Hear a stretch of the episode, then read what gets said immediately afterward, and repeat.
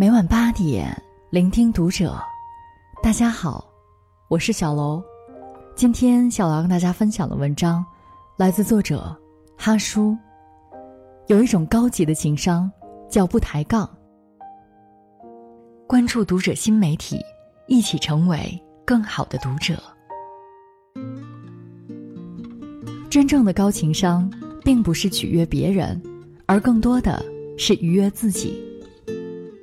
有时候真的挺佩服一些人的，不管你说什么做什么，他们总能华丽丽的给你当头一棒。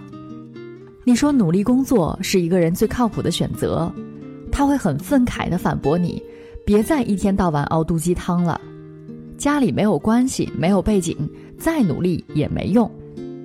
你说抽烟有害健康，熬夜真的会死人，他反驳你：净胡说八道。我爷爷抽了一辈子烟，活到八十五岁。我家楼下的张婶儿天天上夜班，也没见他哪儿不好。有些人真的是满身戾气，看什么都不顺眼，怼天怼地怼众生。你说这个真好看，他说好看个鬼，你品味真差。你说这电影真不错，他说我觉得很垃圾。简而言之就是。凡事都跟你唱反调，抬杠，让你不舒服。有人说，所谓情商高，就是好好说话。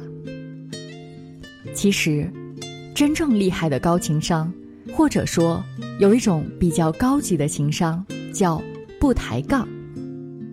有人说，难道我看到不认可的事儿就不能发表观点了吗？当然能，不过。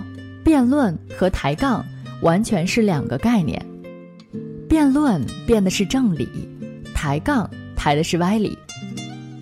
既然抬的都是歪理，就让与之争论的人有种秀才遇到兵的无奈感。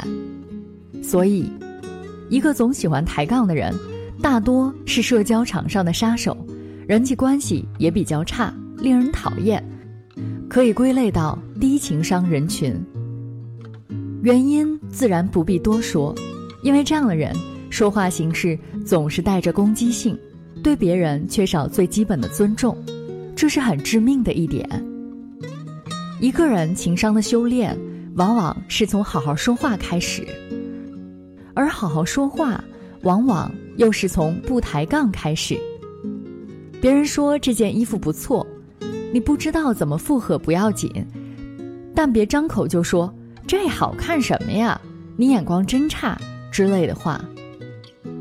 别人说努力很重要，你不同意这样的观点也没关系，闭嘴好了，别张口就来，努力有屁用？你竟误人子弟这类的话。你这不是在辩论，而是在攻击人，不尊重别人。说这样的人是情商低，那都是含蓄的说法。坦白讲。你这就是缺心眼儿，就是坏，无脑的坏。很多人的人际关系差，事业发展不顺，家庭不和睦，问题往往就出在自己的一张嘴上。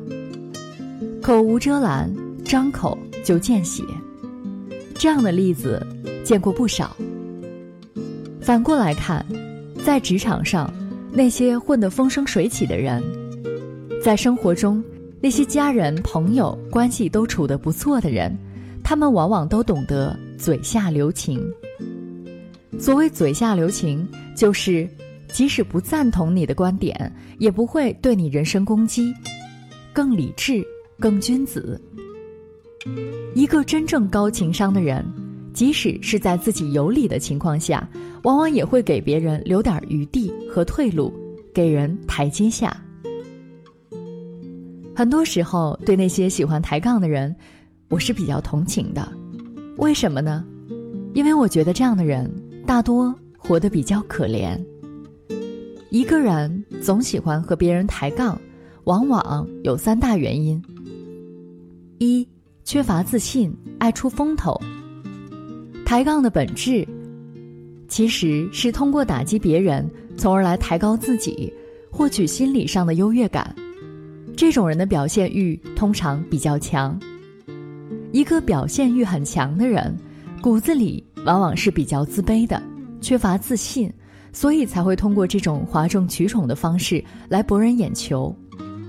真正自信的人，不会刻意的去刷存在感。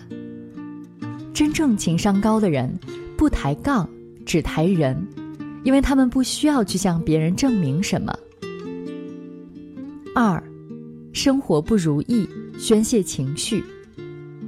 很多人应该会有这样的体会：当你心情好的时候，看什么都是好看的，都是美好的，心态也更好，处理事情时更宽容。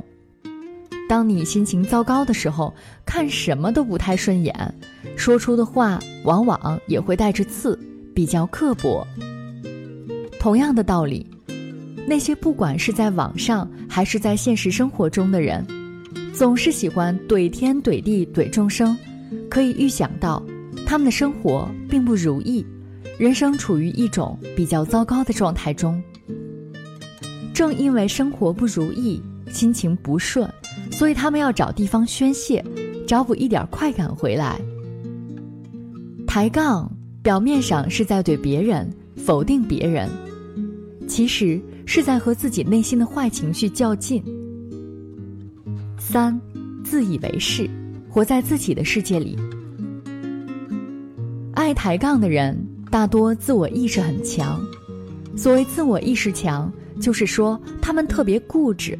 很难接受别人的观点，总认为自己是对的，别人都是错的，整天一副老子天下第一的样子。这样的人总是沉浸在自己的世界里，做一个孤独的国王。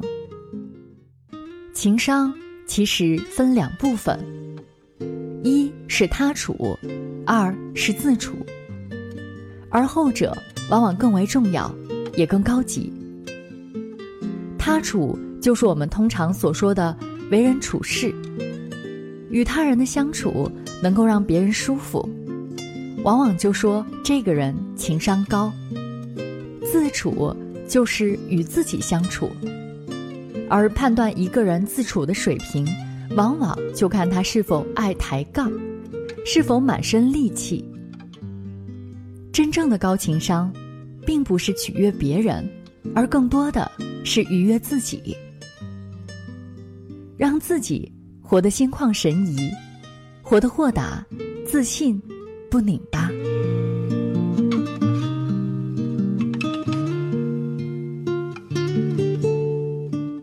期节目到这里就要结束了，感谢大家的收听，我们下期再会。